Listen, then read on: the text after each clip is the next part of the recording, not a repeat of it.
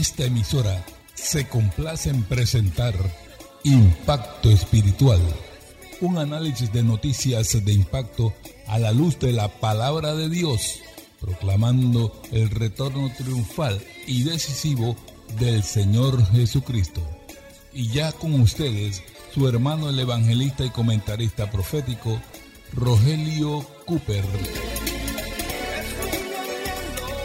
¿Qué tal amigos? Bienvenidos nuevamente en este día feliz a otra presentación de su programa Impacto Espiritual. Intentan eliminar líder opositor ruso con veneno. En efecto, Alexei Navalny fue ingresado al hospital de Siberia con síntomas de un aparente intento de envenenamiento los primeros reportes médicos indicaban que estaba fuera de peligro y que la actividad de su cerebro era estable. Un comunicado oficial después decía que no encontraron en los análisis de sangre sustancias tóxicas, sino más bien en su cabello y en su piel rastros de químicos que normalmente se usan para fabricar plásticos. Finalmente el comunicado médico del hospital siberiano decía que Navalny fue víctima de un trastorno metabólico debido a una baja repentina en los niveles de azúcar en su sangre. Ahora, amables oyentes, este reporte contrasta mucho con lo que dijeron los médicos en el hospital de Berlín, allá en Alemania, a donde fue trasladado Navalny a petición de sus familiares y allegados. ¿Qué sucedió? Bueno, Mientras él estaba en un avión, se sintió mal, pero tan mal que hubo que hacer un aterrizaje de emergencia en la ciudad de Omsk, en Siberia, para hospitalizarlo. Y antes de abordar el avión, él había tomado una taza de té. Fue lo último que él tomó. Entonces los médicos en Berlín dijeron que la taza, el líquido, ahí adentro era tan caliente que facilitó la absorción de la sustancia tóxica en su organismo. Al Estel Navalny un líder opositor, a la, como, quien dice, a la oligarquía rusa, opuesto al férreo al gobierno de Vladimir Putin, había sido encarcelado en ocasiones anteriores y él mismo dice que otras veces había también sufrido intentos de envenenamiento.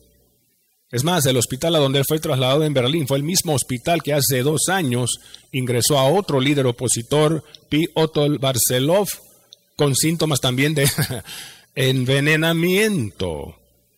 Mucha coincidencia, ¿verdad? Bueno, amables oyentes, no será la primera vez ni la última en que un gobierno o régimen de turno trata de eliminar a uno de sus opositores con veneno, usando asesinos a sueldos, con técnicas refinadas de envenenamiento en sustancias de bebidas o comidas. Hay oposición a los gobiernos y nosotros acá, hermanos, en Cristo Jesús, por estar en su luz, somos opositores de un régimen, pero del reino de las tinieblas de este mundo que están bajo el control del príncipe de la potestad del aire, el enemigo de nuestras almas. Oh, mi alma te alaba, Señor. La Biblia lo presenta claramente. Él es archienemigo de Dios. Primera Pedro capítulo 5 lo presenta como adversario que anda como león rugiente alrededor buscando a quien devorar. En el libro de Apocalipsis habla de él como la serpiente antigua, el diablo y Satanás, el cual engaña al mundo entero. Gloria sea el Cordero. Primera Juan 5, 19 dice, hablando de los cristianos, sabemos que somos de Dios y el mundo entero está bajo el maligno.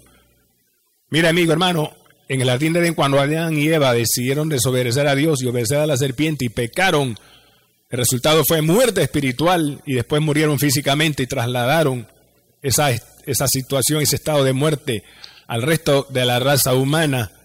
Pero no solamente ese fue el desastre, otro, desastre también hubo y es que entregaron el dominio de la tierra que Dios Jehová les había dado en Edén, se lo entregaron a, Satanás.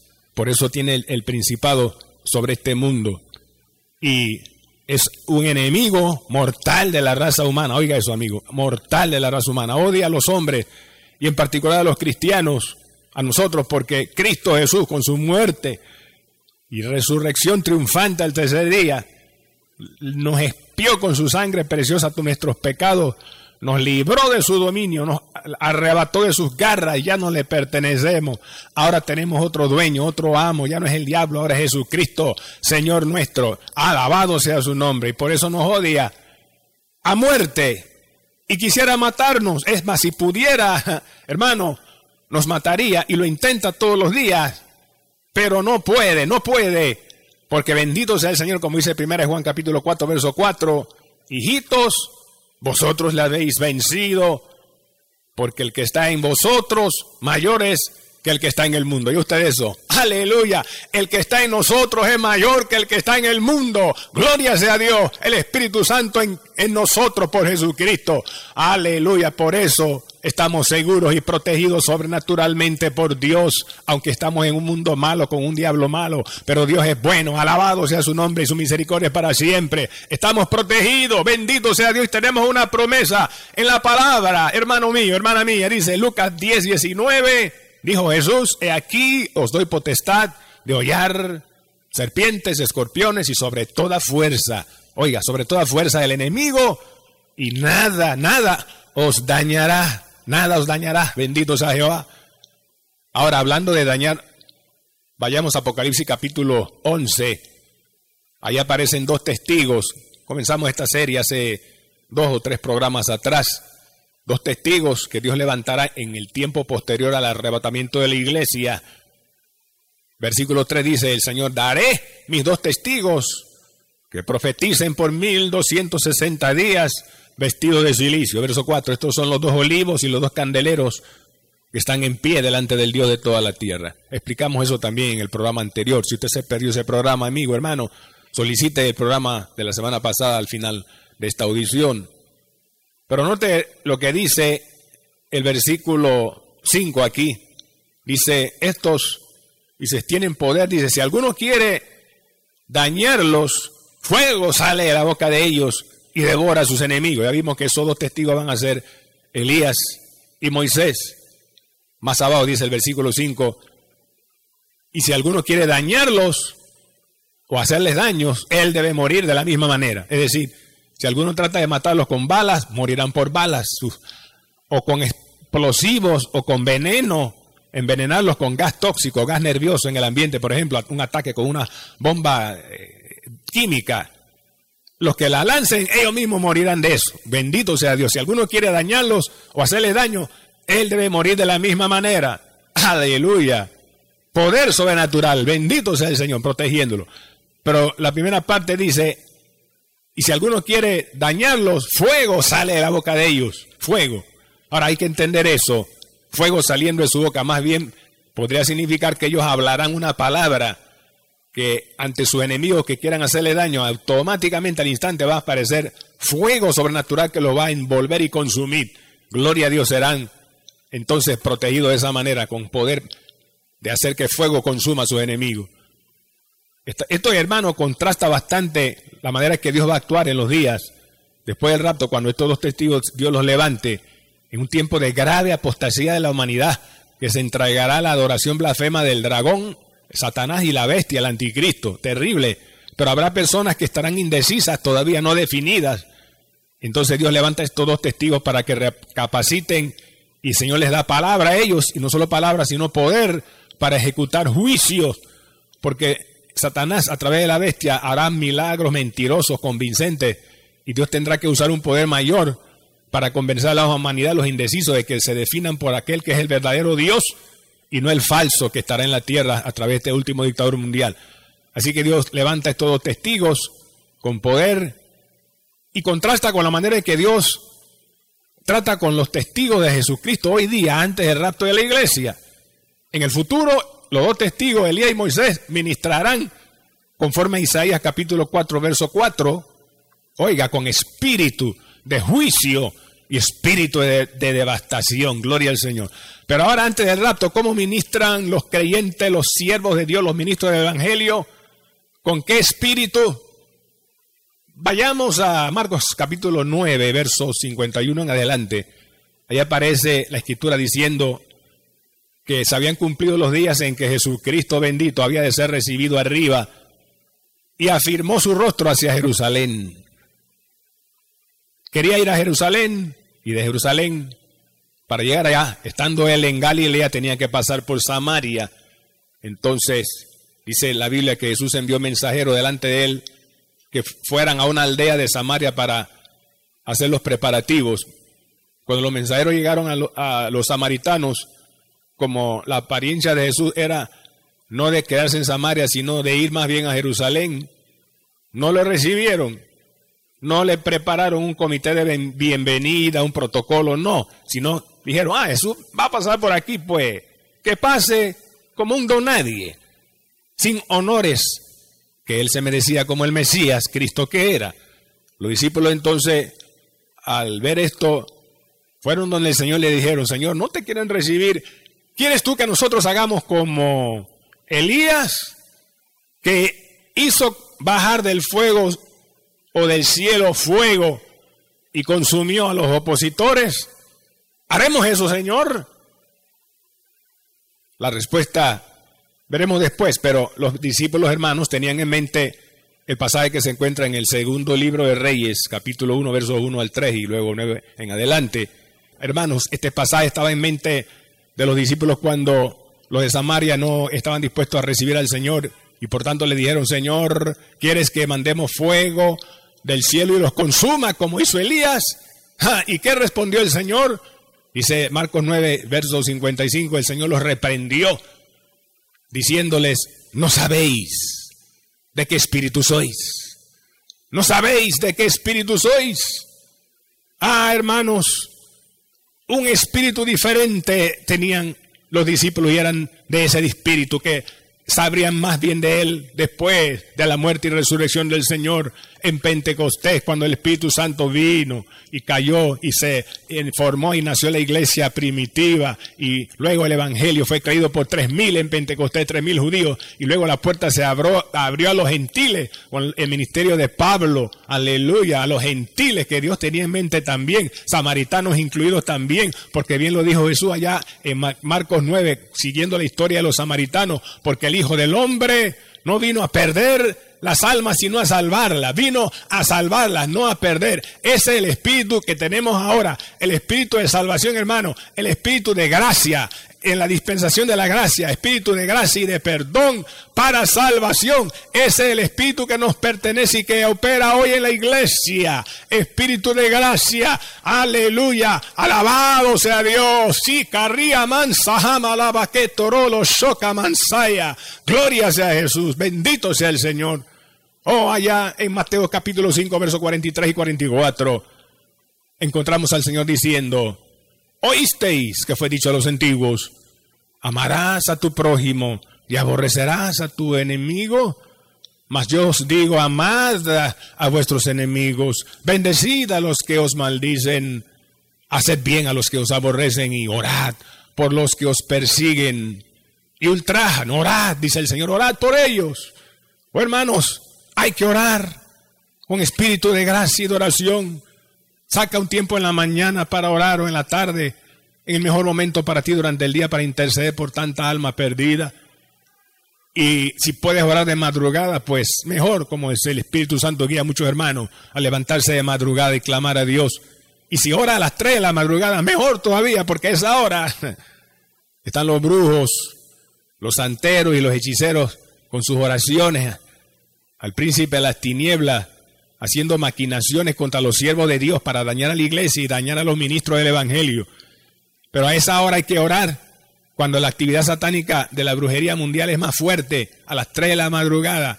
Pero tenemos un poder más fuerte, tenemos dentro de nosotros, como ya dijimos, a uno que es mayor que el que está en el mundo. Alabado sea Jesucristo. Oh, hermano, si cerca de ti vive un brujo, un santero, no hagas como una hermana que habló conmigo una diciendo, hermano, Cooper, ore por mí que tengo una bruja allá enfrente que vive y me hace la vida difícil.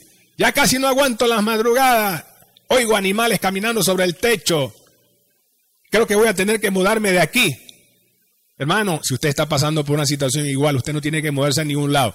El que tiene que mudarse es el brujo. Bendito sea Dios, porque el que está en ti es mayor. Alabado sea Dios. Tú tienes a Cristo, tienes el poder del Espíritu Santo y tienes el poder de la sangre de Cristo. La sangre de Cristo que quiebra las maldiciones, que quiebra los yugos y de toda maquinación de brujería que quiera hacer contra los cristianos. Así es que aclamar a Dios de madrugada, clama el poder de la sangre de Jesucristo. Y claro, no vamos a orar, Señor manda fuego, destruye esos brujos, esos santeros, hechiceros. No. Nuestro espíritu es otro, Señor, sálvalos, pero confúndelos también, frustra sus maquinaciones, estórbalos, Dios mío, haya interferencia y cortocircuito espiritual al poder satánico y que sean debilitados y que se conviertan después al, al verdadero Dios y Padre bueno y a Jesucristo el Salvador, el único Señor. Clama así, hermano, porque es el espíritu que tenemos, espíritu de gracia y perdón, porque Dios puede salvar aún a los brujos y convertirlos a Jesucristo como ya lo ha hecho con, por ejemplo, Freddy el brujo, cuyo testimonio di en un programa aquí hace muchos años atrás. Oh, esto es imposible para los hombres, pero para Dios no. Nada es imposible, todo es posible para Dios. ¿ah? Dios puede salvar aún al más bajo y vil pecador. La sangre de Cristo tiene poder. Aleluya, hurra, la saya. Bendito sea Jesús. Oh hermanos, tenemos poder y tenemos respaldo sobrenatural. Gloria al Señor. Claro, el Señor no quiere que seamos ingenuos. Hay un enemigo real y el peligro es real. Y por eso nos dio una promesa real. Marcos capítulo 16, una palabra profética especial, verso 17, dice, estas señales seguirán a los que creen. En mi nombre echarán fuera demonios, hablarán nuevas lenguas. Verso 18, la última parte dice, sobre los enfermos pondrán las manos y sanarán.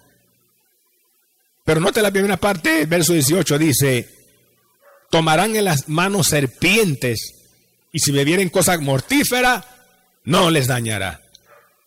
Veamos la primera parte, tomarán en las manos serpientes. Esto se cumplió en el apóstol Pablo, luego de su viaje a Roma, para ser allá juzgado ante César y ser encarcelado y todo eso, pero Luego del naufragio, Pablo salió con los sobrevivientes de la nave y quedó en la isla de Melita o Malta y se reunió con los nativos del lugar y en una fogata una noche y de repente una víbora prendió la mano de Pablo y lo picó. Los nativos dijeron, ah, este hombre la justicia lo persigue desde el mar ahora a la tierra y lo pica una culebra. No lo deja tranquilo. Y pasó cinco minutos, pasaron diez minutos, quince y nada, Pablo todavía vivo. Y como no moría tras ser picado por la víbora, y al principio Pablo la arrojó al fuego, no le pasó nada, entonces pensaron que Pablo era un dios y querían rendirle culto, pero Pablo les reprendió y dijo, no, no, no, yo soy como ustedes, el Dios a quien sirvo me ha librado, gloria al Cordero, tomarán en las manos serpiente, dijo Cristo, no les harían daño, pero también dijo, y si bebieren cosa mortífera, no les hará daño. Tengo testimonio de una joven llamada Tanifa, o Tanisha, sí, Tanisha Solam, ella es de Jamaica. Hace tres años ella estudiaba en una universidad para conseguir su licenciatura en educación, en pedagogía. Tenía una compañera, compartían un dormitorio, y esa compañera era una buena amiga, pero con el tiempo se volvió enemiga porque la llenó el diablo su corazón de envidia, porque Tanisha sacaba excelentes notas, pura A y pura B. Y la compañera mediocre y sintió envidia por eso y lo comentó a otra compañera diciendo, estoy cansada de Tanisha, hay que eliminarla, quiero eliminarla. Y un buen día esta compañera enemiga fue al, lugar donde está el refrigerador, donde todas las, eh, las que se quedan ahí recluidas estudiando comparten las cosas, y entró y agarró una botella donde Tanisha toma sus líquidos, sus jugos, y le echó una sustancia extraña.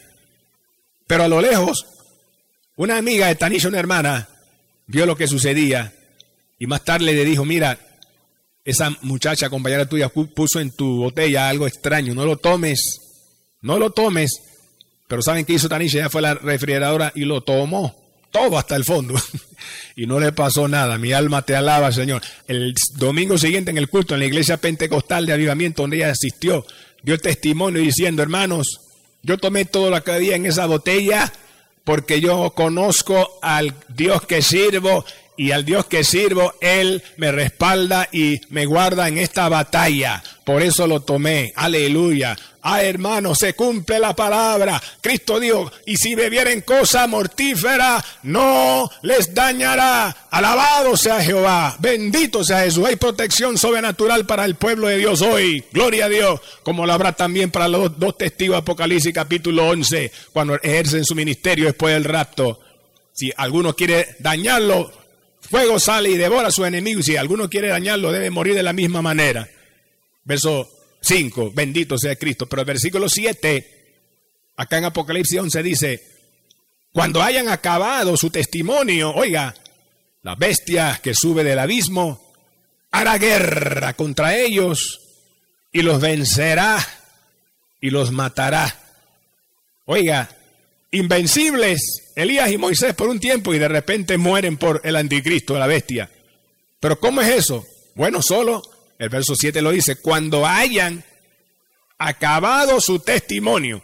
O sea que mientras no terminen su testimonio son invencibles. Mientras no terminen su testimonio son inmortales. Y eso se aplica a nosotros hoy día, hermanos. Mientras no terminemos nuestro ministerio o el propósito por el cual Dios nos tiene en la tierra, somos inmortales. Bendito sea Dios, no podemos ser quitados de aquí mientras Jehová nos quiera aquí, porque aquí manda Jehová. Alabado sea Dios, bendito sea Jesús cuando hayan acabado su testimonio. Gloria a Dios. Mire hermano, puedo citar cuatro ejemplos. El doctor Gavin Hamilton, escocés, cuyos libros fueron de bendición a miles de lectores en América Latina. El discurso del Monte Olivetti, por ejemplo, o Maranata. Yo los leí, cómo me bendijeron esos libros hace muchos años. Pero Gavin Hamilton acabó su testimonio y murió. Fue a la presencia del Señor. Número dos, Will Malgo. Will Malgo, autor del libro 50 palabras sacadas de la palabra profética. Muy, muy tremendo libro que leí también hace años y autor de la revista Noticia de Israel y llamada de medianoche, de bendición sus escritos proféticos profundos, muy buenos, pero acabó su testimonio y murió. Número tres, Ray Brubaker, allá en St. Petersburg, Florida, director del programa y comentarista profético del programa God's News, Behind the News, transmitido por televisión y por mil estaciones de radio en todo el mundo y una de esas estaciones era La Voz del Istmo, aquí en Panamá hace años. ¿Cómo me gozaba escuchando a Ray Brubaker? Pero bueno, llegó el 2005, acabó su testimonio y murió. El Señor lo llamó. Más recientemente, Gigi Ávila. ¿Cuántos nos escucharon a Gigi Ávila? Predicador ungido, sabrosa la palabra, con salsa del Espíritu, predicaba fogoso ungido del Espíritu como pocos predicadores en América Latina, destacado hombre de Dios y su mensaje Cristo vive, Cristo salva, Cristo viene, aleluya, fue de bendición, pero acabó su testimonio y en el 2013 murió luego de un derrame, el Señor lo llamó.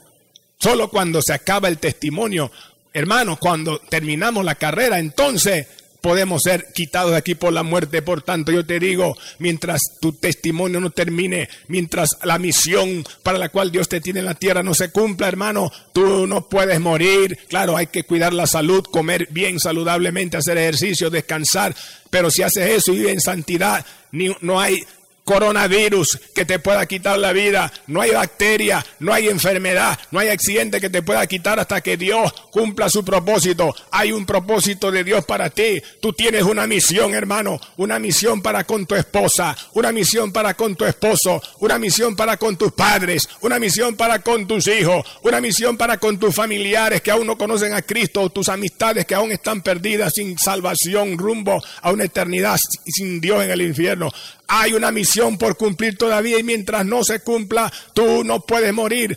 Ora, ayuna, muéstrale, o más bien dile a Dios, muéstrame cuál es tu propósito, qué tengo que hacer los días que me faltan de vida en esta tierra hasta que muera o hasta que tú vengas por tu iglesia. Ora, que Dios te muestre para que entonces avance hermano y cumplas tu propósito. Y si te sientes por momentos mal, no te desanimes, no vas a morir. Di como el salmista Salmo 118, verso 17, no moriré, sino que viviré y contaré las obras de Jehová. Aleluya, confiesa eso. Confiesa Salmo 138, verso 8, Jehová cumplirá su propósito en mí. Aleluya. Él lo va a cumplir, eres fiel. Ponte en sus manos y Él lo hará. Alabado sea Jehová.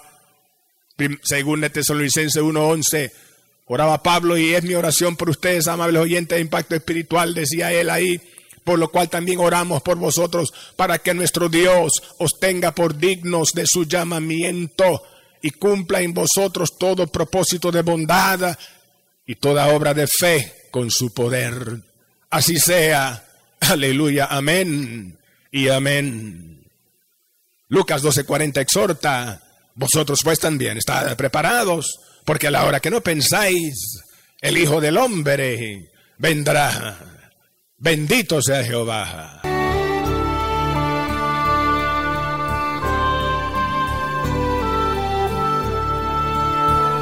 Bien, amigos y hermanos oyentes, en el día de hoy presentamos la tercera parte de una serie de mensajes enfocados en Apocalipsis capítulo 11 y el ministerio de los dos testigos. Hicimos hoy énfasis en la protección sobrenatural de Dios para ellos en esos días que vienen después del rapto y la protección sobrenatural de Dios para su iglesia en este tiempo en que estamos todavía aquí en la tierra esperando el sonar de esa trompeta. Bendito sea el Señor. Usted puede obtener el audio del programa de hoy o el programa anterior, lo que usted quiera, solicitándonos el mismo a nuestro número de WhatsApp. Hoy mismo le enviaremos ese audio, pero anote el número de nuestro WhatsApp que a continuación mi esposa, la hermana Diana, les dará más 1 917 557 6928. Repetimos, más 1 917 557 6928. Así es. Al obtener este audio, hermano mío, hoy, compártalo con la mayor cantidad de sus contactos en WhatsApp o en las redes sociales. Aleluya. Hermano, Queremos seguir adelante, pero dependemos de Dios, de su fidelidad y del pueblo de Dios y su generosidad con las ofrendas para poder mantener este espacio en el aire. Si Dios pone en tu corazón enviar una ofrenda generosa, cualquier cantidad es bienvenida, hay, hay gastos, compromisos fuertes, entonces anota por favor, de mucha ayuda será si tú nos envías ese aporte. El número de la cuenta bancaria es 04 18 01 00 27 96 8 repito 04 01 18 00 27 96 8 cuenta de ahorros a nombre de Impacto Espiritual Banco General. De antemano gracias muchas gracias el Señor. Se lo multiplique Puedes entrar a nuestra página y ver las opciones que hay ahí en www.impactoespiritual.net y recuerda el título del mensaje de hoy al solicitar el audio por WhatsApp. Apocalipsis 11, los dos testigos y la protección sobrenatural de Dios, del Dios del cielo. El programa número 2245. Si desea oración o contactarme personalmente para consejería, Llámame al número telefónico que a continuación mi esposa, la hermana Diana, les dará. También puede llamarnos al 277-5352. Repetimos, 277-5352. Será para nosotros un placer ministrarle y orar por sus necesidades. A nombre del hermano Cooper, su comentarista profético, nos despedimos hasta la próxima semana en esta misma estación y hora cuando presentaremos otro impacto espiritual. Un mensaje diferente anunciando la segunda venida del Hijo del Hombre.